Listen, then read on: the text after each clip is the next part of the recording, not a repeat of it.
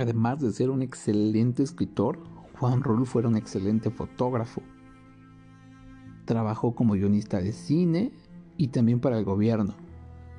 Hubo una época de aproximadamente seis años en que perteneció a la compañía Goodrich Euskadi, donde laboraba como capataz y como agente de ventas. Este trabajo le causó un gran conflicto y es donde podemos ver su enorme justicia social, laboral, humana, como bien lo notaremos en esta carta que está redactada a finales de febrero de 1947 y que evidentemente está dedicada o dirigida a Clara Aparicio. Y dice, Mayecita, ellos no pueden ver el cielo. Viven sumidos en la sombra, hecha más oscura por el humo. Viven ennegrecidos durante ocho horas, por el día o por la noche, constantemente como si no existiera el sol ni nubes en el cielo para que ellos las vean, ni aire limpio para que ellos lo sientan, siempre así e incansablemente, como si solo hasta el día de su muerte pensaran descansar. Te estoy platicando de lo que pasa con los obreros en esta fábrica, llena de humo y de olor a hule crudo, y quieren que uno todavía los vigile como si fuera poca la vigilancia en que los tienen unas máquinas que no conocen la paz de la respiración. Por eso creo que no resistiré mucho a ser esa especie de capataz que quieren que yo sea. Y solo el pensamiento de trabajar así me pone triste y amargado. Y solo el pensamiento de que tú existes me quita esa tristeza y esa fea amargura. Ahora estoy creyendo que mi corazón es un pequeño globo inflado de orgullo y que es fácil que se desinfle viendo aquí cosas que no calculaba que existieran. Quizá no te lo puedo explicar, pero más o menos se trata de que aquí en este mundo extraño el hombre es una máquina y la máquina está considerada como un hombre. Pero te estoy contando cosas que nada tienen que ver contigo y esto no es legal. Tardé hasta ahora en encontrar un sobre para enviarte tus fotografías pues en la chamba nos sueltan a las 5 de la tarde y de este lugar donde vive, muriéndose a cada rato, el muchacho encariñado de ti. Queda lejos el centro, y el centro lo cierran a las 5. Así es la cosa. Saqué más copias de cada una de las tres fotos que te mando, pero no te envío sino una de cada una por puro miedo a que te sueltes repartiéndolas entre la bola de novios que tienes. Las otras, las que tú escogiste, Tal vez pasen algunos días antes de que me las entregue. Por otra parte, no me puedo imaginar cómo una niña tan menudita puede hacer una letrota tan grande al escribir una carta. Eso es hacer trampa. Sin embargo, tu carta me dio un enorme gusto. Puse las dos manos para recibirla y la leí con mis dos ojos y luego la volví a leer porque hay algo allí que a mi corazón le gusta. Hay algo en todo lo tuyo que a mi corazón le gusta mucho. Y tú sabes que a este corazón que yo te he regalado hay que darle gusto. Acuérdate que tú eras quien me daba manzanas y no yo. Acuérdate que fue Eva la que le dio un cachito de manzana al señor Adán y de allí nació esa costumbre que tiene la mujer de dar manzanas. Yo aquí no he ido al cine. El cine sin ti no sirve. No hay ni siquiera el gusto de llegar tarde y no encontrar asiento. Esos líos eran suaves y casi no más, por eso valdría la pena volver allá. No me he cambiado de casa todavía, pero creo que lo haré el mes que entra. Buscaré una casa donde haya pájaros, aunque sean como los que tú tienes, que casi ni cantan, ni brincan, por lo viejitos que están, pero que al fin sean pájaros. Yo creo que si tú me gustas tanto es por eso, porque hay algo de pájaro en ti. Pueden ser los ojos o puede ser esa boca paradita tuya que yo tanto quiero. No he salido tampoco a ningún lado, aunque estos dos domingos que me he pasado aquí fueron unos días buenos para ir a darle una visitadita a la Jusco o para ir a saludar al Popo, que parece sentirse igual de solo y abandonado que este muchacho atarantado que te quiere querer más de lo que todavía te quiere. He ido a visitar al tío David y a la tía Teresa, a la tía Julia y a los hijos de la tía Julia, entre los cuales está Aventurina, la que ya conoces, al tío Raúl y a la tía Rosa. A todos ellos les he enseñado tus retratos.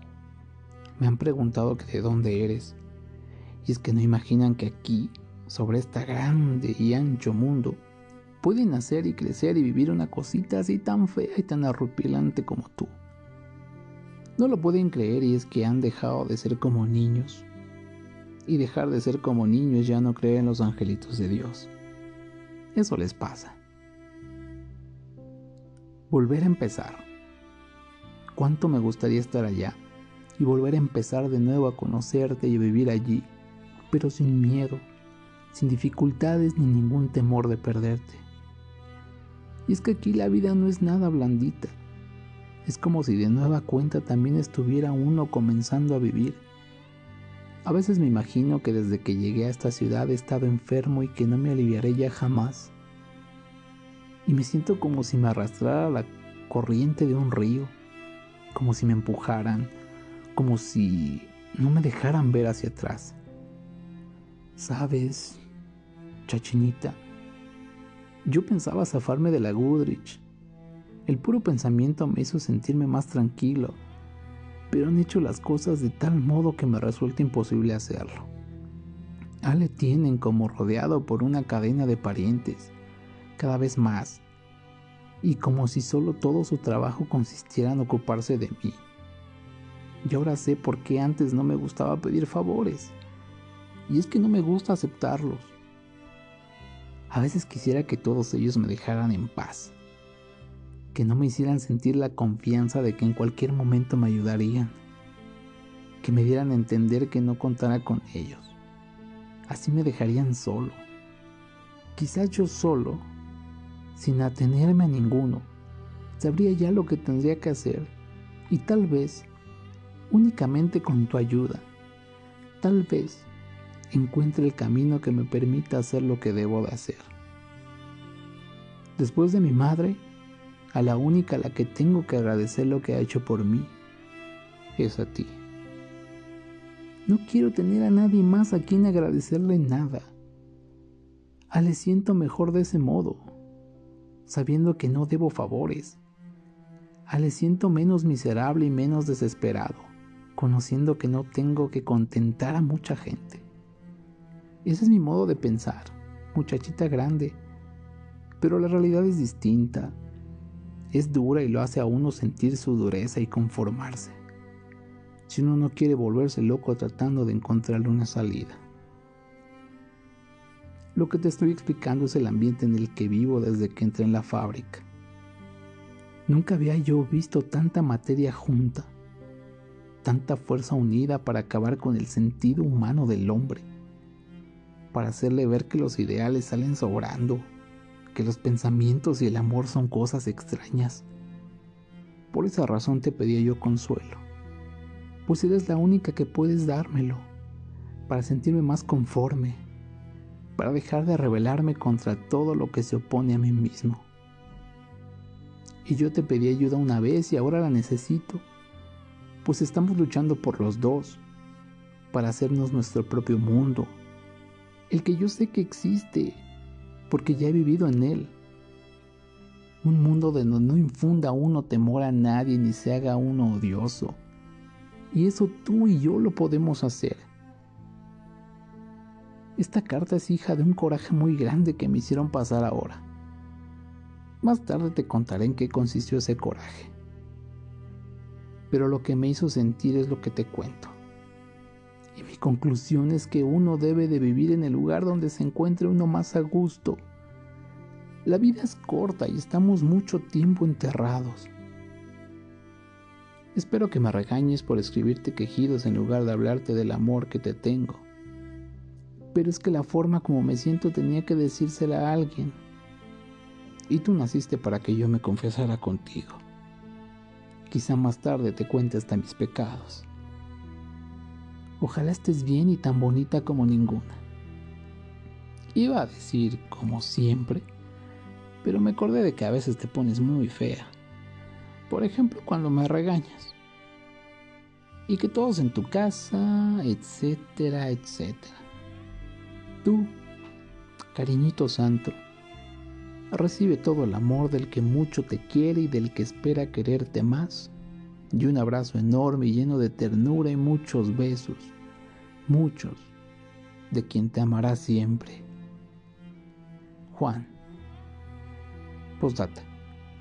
Esta carta no te la iba a mandar por lo triste que está, pero debido a que otras dos que había hecho también eran igual de tristes, opté, para no tardarme más en escribirte, por enviártela tal como estaba. Te recomiendo no me hagas mucho caso pues soy muy amante de quejarme. Tu muchacho.